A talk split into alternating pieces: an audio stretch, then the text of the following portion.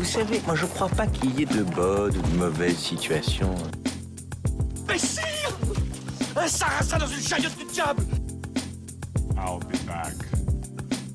Un gosse qui est né dans une étable à Bethléem, franchement. Tu crois que ça va changer la face du monde, quoi Bonjour à tous et bienvenue dans ce nouveau numéro de votre rendez-vous hebdomadaire consacré au cinéma. C'est l'instant ciné et comme chaque semaine je vous parle de toute l'actualité ciné avec 5 infos que j'ai soigneusement sélectionnées pour vous. Et en seconde partie d'émission, je reviens sur un film à aller découvrir en ce moment dans les salles de cinéma. Alors sans plus attendre, on passe tout de suite aux actus. La première info nous vient de The Hollywood Reporter. Il nous révèle que le second opus des aventures de Doctor Strange, intitulé Doctor Strange in the Multiverse of Madness, va avoir droit à d'importants reshoots. Aucune raison n'a encore été communiquée officiellement. Alors, tout d'abord, qu'est-ce que c'est que des reshoots dans le cinéma? Ça se fait majoritairement dans le cinéma hollywoodien, dans les grosses productions. Une fois le tournage terminé et la post-production bien entamée, ils se rendent compte qu'ils ont besoin soit de retourner certaines scènes, soit d'en rajouter carrément. Dès lors, ils font ce qu'on appelle des reshoots, c'est un procédé qui est normal dans la production d'un film. Or, ici, ce film va avoir droit à d'importants reshoots. On parle à peu près de 6 semaines de reshoots, incluant des scènes additionnelles et en même temps la modification de certaines scènes. Donc, c'est relativement conséquent. On sait que Sam Raimi, le réalisateur du film, est très impliqué, mais pour le moment, aucune raison n'a été précisée. Benedict Cumberbatch, l'acteur principal de Doctor Strange, a réagi en disant que tout se passait normalement et qu'il n'y avait pas lieu de s'inquiéter. On croise les doigts et on sait très bien que des films qui ont eu d'importants reshoots ont été géniaux. Je pense par exemple à Star Wars Rogue One, la fameuse scène à la fin du film où Dark Vador arrive dans le sas et démonte à coups de sabre laser tous les rebelles a été une scène qui a été faite en reshoot des semaines après le tournage principal du film, une scène qui a été rajoutée et pourtant c'est l'une des scènes les plus emblématiques de ce film Star Wars. Donc pourquoi pas, on croise les doigts pour que tout se passe bien pour ce Doctor Strange 2.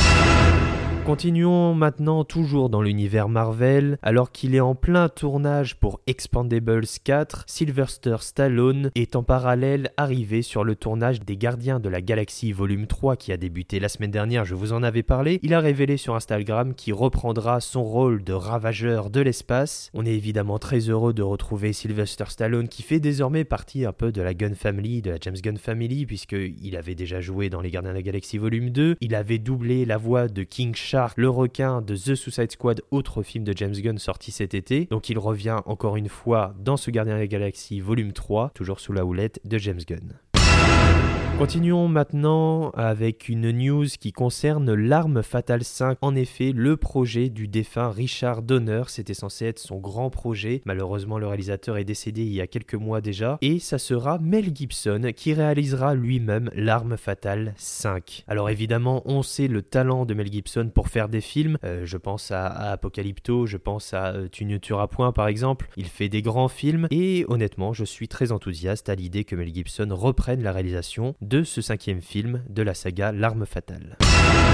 C'est déjà l'heure des bandes annonces de la semaine. Cette semaine, nous avons eu la bande annonce du second long métrage de Simon Kingberg, le réalisateur et producteur de la saga X-Men. C'était celui qui avait réalisé le dernier X-Men, X-Men Dark Phoenix, un film qui s'appelle 355 avec un casting 5 étoiles majoritairement féminin. Ça sera à retrouver le 5 janvier 2022 pour ce film d'espionnage. Toujours dans les bandes annonces, il y a eu la bande annonce du film Le Test avec Alexandra Lamy et Philippe Catherine, une comédie française à retrouver le 29 décembre prochain. On continue avec les premières images de A Perfect Enemy à découvrir le 29 décembre au cinéma. Il y a également eu la bande-annonce française du film Belle, le nouveau film de Mamoru Usuda avec entre autres la voix de la chanteuse Luan. Ce sera également à retrouver le 29 décembre au cinéma. Et toujours dans les bandes annonces, c'était évidemment l'événement de la semaine, très attendu, tant attendu, trop attendu peut-être, la seconde bande du film Spider-Man No Way Home, le grand film Spider-Man attendu en décembre au cinéma avec peut-être un voire plusieurs Spider-Man, on ne sait pas pour le moment. Nous avons vu Tom Holland, nous avons vu également une flopée de super vilains appartenant à l'univers Marvel, que ça soit le Spider-Man actuel, que ça soit les films The Amazing Spider-Man ou encore les Spider-Man de Sam Raimi. Pour le moment, aucune image officielle de Tobey Maguire et Andrew Garfield de retour dans leur costume, mais on se doute bien qu'ils seront là, ne vous inquiétez pas, il n'y a quasiment plus de doute là-dessus sur le fait qu'on ait trois, voire plus, Spider-Man à l'écran, peut-être, on ne sait jamais.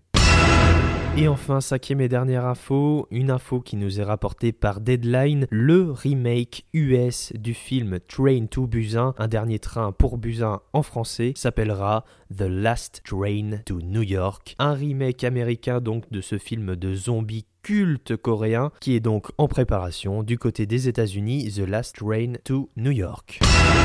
C'est déjà l'heure du film de la semaine et cette semaine on parle d'un film français, un film écrit, produit et réalisé par Jean-Christophe Meurice. C'est la comédie du moment et attention ce n'est pas qu'une comédie, ça s'appelle Orange Sanguine.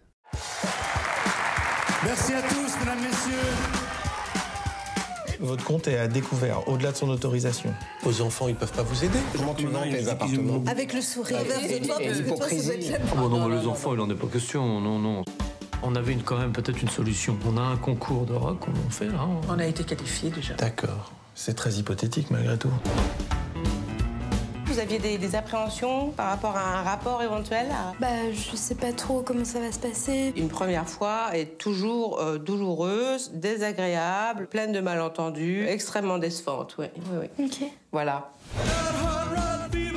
Ah, le ministre. Comment il va?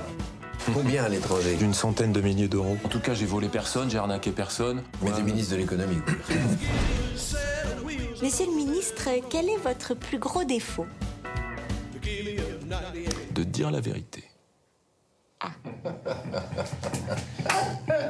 Alors, Orange Sanguine, tout d'abord, euh, qu'est-ce que ça raconte Et je suis déjà sérieusement embêté pour vous dire ce que ça raconte. Le film est clairement divisé en deux parties. On a dans une première partie une succession de... On a l'impression d'être dans un film à sketch un peu, avec plusieurs personnages dans différents endroits qui, a priori, n'ont absolument rien à voir les uns avec les autres. Ce sont des sketchs drôles, mais on ne sait pas tellement vers où ça nous mène. On a la réunion d'un jury, un, ensemble de comités autour d'une table qui ont une discussion sur à peu près tous les sujets possibles, sur des sujets abracadabrantesques et qui sont là normalement pour récompenser les vainqueurs d'un concours de danse de rock. Euh, je sais, ça n'a aucun sens. Et on a aussi également un passage entre une jeune adolescente de 16 ans chez la gynécologue, incarnée magnifiquement par Blanche Gardin, qui est hilarante. Toute la salle était morte de rire et moi-même j'étais mort de rire. Cette scène avec Blanche Gardin en gynécologue est fantastique. Nous avons également les péripéties d'un ministre de l'économie qui a mis quelques centaines de milliers d'euros dans un compte très très loin de la France, ce qui n'est pas très bien, ce qui n'est pas sans rappeler des événements qui ont eu lieu quelques années auparavant. Et évidemment, on a là une satire, une satire qui caricature tous les traits sociaux de notre pays, de la France. C'est le récit en fait d'individus plus ou moins perdus dans cette société dans laquelle ils n'arrivent plus à se conformer. Mais alors, on se demande vers où tout ça mène Et là, en plein milieu du film, on a une citation. Alors malheureusement, je me souviens absolument plus de quelle citation, ni de l'auteur de cette citation. On se demande un peu qu'est-ce que ça vient faire là, et en fait, on passe dans un tout autre film. On se rend compte que toutes ces histoires forment en fait un tout, et on arrive à une scène notamment qui est terrifiante. C'est pour ça que c'est d'une comédie, et en même temps, faites très attention. Il y a même, c'est une des premières fois que ça m'arrive en fait. Pourtant, je vais souvent au cinéma, mais là, c'est une des premières fois que ça m'arrive. Il y a même une personne qui est sortie de la salle. Je comprends tout à fait devant une scène qui, est absolument abjecte. Et donc, c'est une comédie méchante, comme le dit la promo du film, avec donc une première partie très drôle et une deuxième partie qui est terrible, qui est terrifiante. Ici, le réalisateur Jean-Christophe Meurice attrape le spectateur. Il nous attrape sans jamais nous lâcher, nous perd, nous remet là où on était et en même temps nous amène dans des endroits dont on ne s'imaginait absolument pas qu'on allait aller. C'est tout simplement quelque chose d'inédit, c'est une expérience. On rit à gorge déployée dans la première moitié du film et on a la gorge serrée dans la seconde à tel point d'une asphyxie absolument horrible. C'est une expérience absolument déconcertante et honnêtement ça fait du bien de voir ce genre de film dans le cinéma français. Euh, Il y a l'exemple, je vous en avais pas parlé dans l'instant ciné mais je l'avais vu et ça a été l'un de mes grands coups de cœur. Il est actuellement toujours au cinéma, c'est le film de Fabrice Eboué, Barbac, qui est une comédie de genre français, euh, gore, interdit au moins de 12 ans. Et on a comme ça ce genre de films qui ont des propositions vraiment inédites, qui nous proposent une expérience avant tout plus qu'un simple, plus que le simple visionnage d'un long métrage. C'est un univers, une expérience inédite dans laquelle il faut rentrer et qui peut nous déstabiliser. Et Orange Sanguine, c'est ça, on est déstabilisé constamment et en même temps on rigole un peu, mais c'est toujours du rire jaune, du rire satirique, c'est un, un humour noir assez terrifiant et qui fait le portrait justement d'une société malade, de notre société, et tourne en ridicule notamment les politiques, mais également le peuple, les gens, les gilets jaunes, euh, bref, toutes les instances, tous les pans de notre société ici sont mis à mal, et c'est fait avec brio, et c'est pourquoi je vous recommande d'aller voir, sans plus attendre, Orange Sanguine, accrochez-vous, parce que le voyage va être sacrément mouvementé.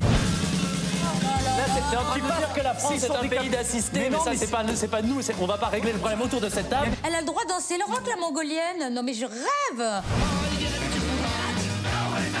Il faut mettre 22 milliards sur la table.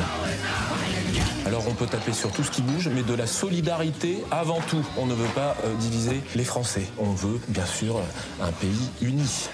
Nous voulons tous un pays uni. Bon. Il faut jamais être politiquement correct. Et voilà, l'instant ciné, c'est déjà terminé pour cette semaine. Je vous remercie d'avoir écouté cette émission. Je vous encourage donc à aller voir Orange Sanguine cette semaine au cinéma. Évidemment, vous pouvez vous abonner pour avoir directement chaque émission dès leur sortie. Vous pouvez également me suivre sur Twitter et Instagram. Comme d'habitude, les liens sont dans la description. Voilà, bonne fin de semaine, bon week-end. À la semaine prochaine pour un nouveau numéro de l'instant ciné. À très vite. Ça dépasse tout ce que j'ai pu imaginer.